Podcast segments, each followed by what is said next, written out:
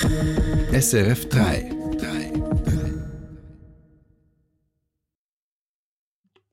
Keine neuen Regeln für Tabakwerbung. Warum der Nationalrat nicht zufrieden ist mit dem geplanten Werbeverbot für Zigaretten und andere Tabakprodukte. Eröffnung des Olympischen Dorfes, warum es gerade in einem der ärmsten Viertel Frankreichs entsteht. Und Schwedens Gewerkschaften gegen Tesla, warum das Ungemach für Tesla-Chef Elon Musk immer größer wird. Das sind drei der Themen jetzt im Info 3. Heute mit mir Rebecca Filiger. Guten Mittag. Zum Schutz von Kindern und Jugendlichen soll Tabakwerbung deutlich eingeschränkt werden, so will es das Schweizer Stimmvolk. Es hat die Volksinitiative Kinder und Jugendliche ohne Tabakwerbung vor zwei Jahren angenommen. Doch nun hat der Nationalrat das Gesetz, mit dem die Werbeverbote umgesetzt werden sollten, abgelehnt. Warum? Bundeshausredaktor Philipp Bockhardt. Zwar kein totales Werbeverbot für Tabakprodukte, aber doch deutliche Einschränkungen in Bereichen, die für Kinder und Jugendliche zugänglich sind. Das hat die angenommene Volksinitiative gefordert. Ob der Bundesrat diese Absicht mit seiner Vorlage für eine Teilrevision des Tabakproduktegesetzes korrekt umgesetzt hat, das ist im Parlament heftig umstritten. Hinter den Kulissen haben sowohl die Initianten wie auch die Tabakindustrie heftig für ihre Anliegen geworben. Zu heftig findet Melanie Metz. Mittler von den Grünliberalen. Beim aktuellen Geschäft war Lobbying von beiden Seiten auf eine so hohe Drehzahl hochgeschraubt, dass eine informierte politische Meinungsbildung fast äh, nicht mehr möglich war. SVP, FDP und Mitte sind der Ansicht, der Bundesrat habe mit seiner Umsetzung der Volksinitiative übers Ziel hinausgeschossen. Regine Sauter von der FDP. Die Vorlage des Bundesrates geht erheblich über das berechtigte und von der Initiative geforderte Anliegen des Schutzes von Kindern und Jugendlichen hinaus. Was der Bundesrat auf den Tisch gelegt habe, beschränke sich nicht auf Tabakwerbung, die sich an Kinder und Jugendliche richtet, sagt Andreas Glaner von der SVP. Das sei vielmehr ein totales Werbeverbot. Wir wollen eine freie Marktwirtschaft und wir wollen die Tabakindustrie nicht zwingen, keine eigene Markenstrategie mehr fahren zu dürfen. Für die Mitte-Fraktion, ihren Sprecher Thomas Rechsteiner, gilt das Prinzip. Umsetzung mit Augenmaß. Weitergehende Einschränkungen oder Auflagen werden wir nicht mittragen. Es geht einzig darum, die Initiative in das Gesetz zu betten. Die Linksparteien sehen dies diametral anders. Dass der Ständerat die Vorlage des Bundesrates im letzten Herbst deutlich abgeschwächt und geplante Werbeverbote wieder aus der Vorlage gestrichen hat, bezeichnet sie als klaren Verstoß gegen den Initiativtext und damit auch gegen die Bundesverfassung.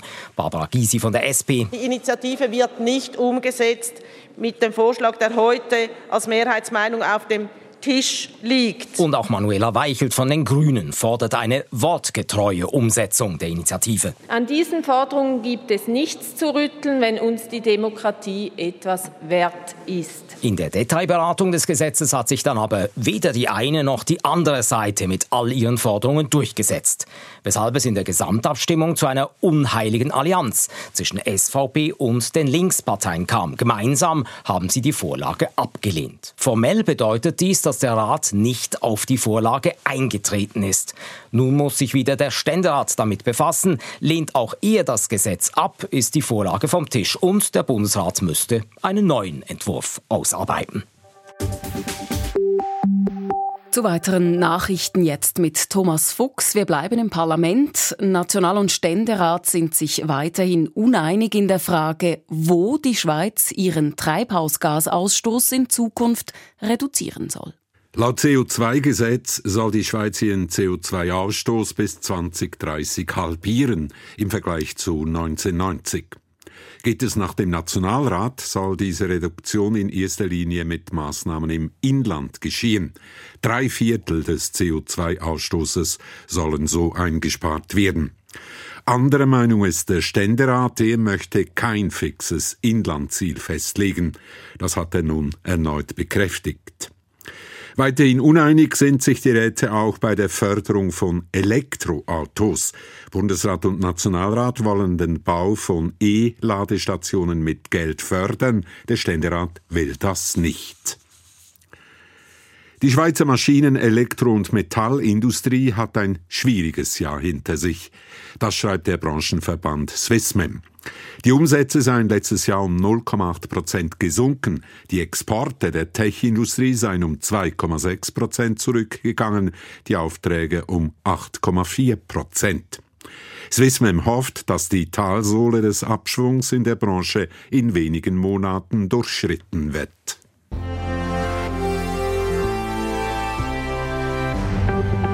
Was haben der 29. Februar und die Olympischen Sommerspiele gemeinsam? Sie finden beide nur alle vier Jahre statt. Dem heutigen Datum dürfte darum wohl die Einweihungsfeier des Olympischen Dorfes in Paris geschuldet sein. Der französische Präsident Emmanuel Macron eröffnet heute das Vorzeigeprojekt im Norden von Paris. Nach den Spielen dann soll aus dem Olympischen Dorf ein neues Quartier werden mit Wohnungen und Arbeitsplätzen. Daniel Voll in Paris, die Gegend, in der das Olympische Dorf entsteht, das Departement Seine-Saint-Denis im Norden von Paris, hat einen miserablen Ruf. Es ist eine der ärmsten Regionen Frankreichs. Warum wird das Olympische Dorf gerade dort gebaut? Wohl gerade, weil diese Gegend so arm und strukturschwach ist. Denn in Paris, da fehlt eigentlich der Platz für all die neuen Sportanlagen, die für Olympische Spiele neu gebaut werden müssten. Ganz im Unterschied zum Departement Seine-Saint-Denis, das seit den 1970er Jahren einen massiven Niedergang erlebt hat. Es gibt dort viele Industriebrachen, die seit Jahren besser gesagt seit Jahrzehnten ungenutzt sind. In Paris wurde dagegen nur eine einzige neue Sporthalle konstruiert, auch in einem benachteiligten Quartier im Norden der Stadt. Alle anderen Sportanlagen, sie stehen im Departement Saint-Denis und sie sollen dort später langfristig genutzt werden. Die lokalen Behörden, sie erhoffen sich davon einen Schub für die Infrastruktur. Das Dorf, wo während der Spiele rund 14.000 Athletinnen und Athleten wohnen werden, das soll nach den Spielen zu einem neuen Stadtteil umgebaut werden.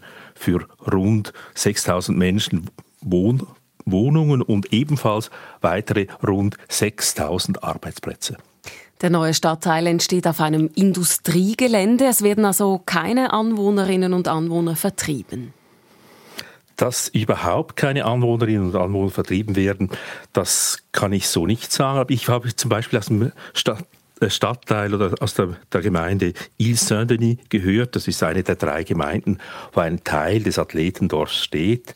Dort wurden offenbar Leute umquartiert.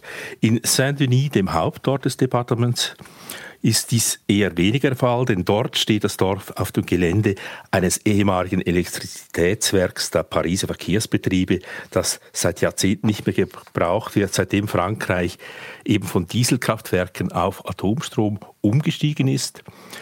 Aber das neue Quartier soll die Bevölkerungsstruktur verändern. Die neuen Wohnungen werden bestimmt teurer sein als die meisten bisherigen Wohnungen in Saint-Denis, die zu 50 Prozent Sozialwohnungen sind die Stadtbehörden. Sie erhoffen sich dazu auch eine Aufwertung der Stadt und auf Zuzügerinnen aus dem Mittelstand, die sich, in hohen Miet, die sich die hohen Mieten in Paris eben immer weniger leisten können. Sie sagen es, das Quartier soll aufgewertet werden. Es gibt aber auch kritische Stimmen aus der Anwohnerschaft. Es gibt kritische Stimmen, zum Beispiel die klagen, dass Anwohnern oder die Klagen von Anwohnern, dass die Luft im Quartier seit Beginn der Bauarbeiten deutlich schlechter geworden sei und dass dies auch so bleiben werde. Es gibt auch die Befürchtung, dass durch die Umbauten im Zug der Olympischen Spiele ein Druck auf den bestehenden Wohnraum entsteht, dass eben die Mieten steigen, dass ärmere Leute aus Saint-Denis wegziehen müssen. Und es gibt auch Klagen, dass die Olympischen Spiele der Bevölkerung im Departement mittelfristig eher weniger bringen, vor allem wenig Arbeit. Und das wäre etwas, was in diesem Departement besonders notwendig wäre, denn hier ist die Arbeitslosigkeit besonders hoch. Live aus Paris, Frankreich-Korrespondent Daniel Voll, besten Dank. Und jetzt weitere Nachrichten. Altbundesrätin Ruth Metzler will neue Präsidentin von Swiss Olympic werden und damit die Nachfolge von Jörg Stahl antreten. Metzler wird vom Leichtathletikverband nominiert. Sie wolle ihre Erfahrungen und Beziehungen in Politik, Wirtschaft, Gesellschaft und Sport für die Allgemeinheit einsetzen, wird Metzler in einer Medienmitteilung zitiert. Swiss Olympic ist der Dachverband des Schweizer Sports und das Nationale Olympische Komitee der Schweiz. Der bisherige Präsident tritt wegen der Amtszeitbeschränkung ab. Ruth Metzler ist die erste offizielle Kandidatin für die Wahl im November. Nun ist klar, wer die Schweiz beim diesjährigen Eurovision Song Contest vertritt. Nemo tritt mit dem Lied The Code an. Der Song vereint verschiedene Genres wie Oper, Rap oder Drum and Bass.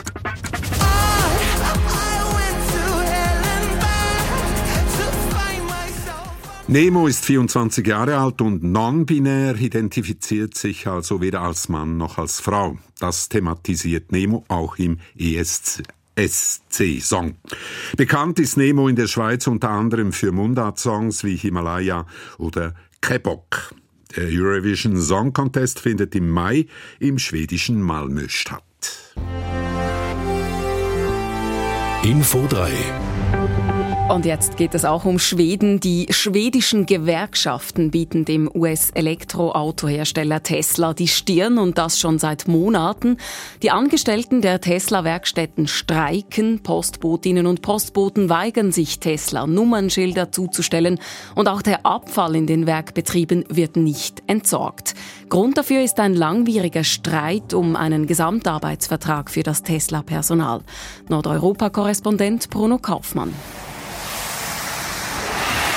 Einige Kilometer südlich des Stadtzentrums von Örebro, einer Industriestadt mit gut 150.000 Einwohnerinnen und Einwohnern in Mittelschweden, befindet sich eine von elf Tesla-Werkstätten. Mit bislang gut 60.000 verkauften Fahrzeugen ist die US-amerikanische Marke das am meisten genutzte E-Auto im größten nordischen Land. Doch seit bald vier Monaten herrscht rund um die Tesla-Werkstätten ein Ausnahmezustand. Denn seit Ende Oktober wird die Firma des Multimilliardärs Elon Musk von der schwedischen Industriegewerkschaft IF Metall bestreikt. Ein Gewerkschaftsmitglied, das vor der Werkstätte in Örebro Wache gegen Streikbrecher schiebt, erklärt, dass man doch nicht in einer Sklavengesellschaft lebe, wo die Mitarbeitenden einer Firma nichts zu sagen hätten. Der US-Autoriese stelle sich explizit gegen das schwedische Arbeitsmodell, laut welchem sich Arbeitgeber und Arbeitnehmer auf für beide Seiten akzeptable Gesamtarbeitsverträge einigen. Doch obwohl es letztlich nur um wenige hundert Arbeitsplätze geht, sorgt Teslas Streit mit den schwedischen Gewerkschaften für viel Aufsehen, sagt der Arbeitsmarktforscher German Bender. Att då ett litet land som Sverige är det första stället där han stöter på riktigt motstånd. Det tror jag har väckt ett stort intresse. Det blir lite som en David mot Goliat-Situation. Ein kleines Land wie Schweden leistet dem mächtigen Elon Musk als erstes richtigen Widerstand. Das ist eine David gegen Goliath-Situation. Fast 90 Prozent der schwedischen Arbeitnehmerinnen und Arbeitnehmer sind in Gewerkschaften organisiert. Diese verfügen über die notwendigen organisatorischen und finanziellen Mittel, um Tesla und damit auch den Tesla-Autobesitzern in Schweden das Leben noch schwerer zu machen.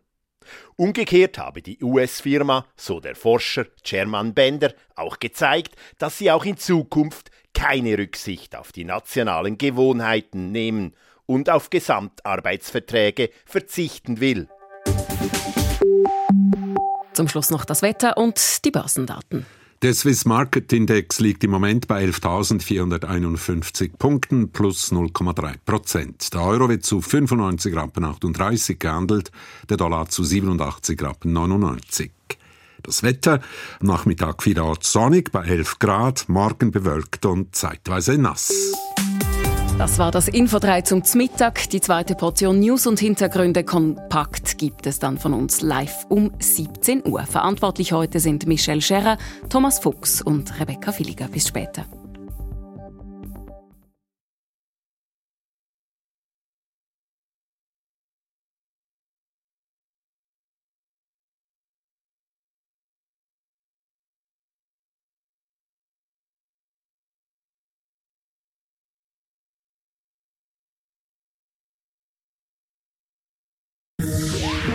Sendung von SRF3. Mehr Informationen und Podcasts auf srf3.ch.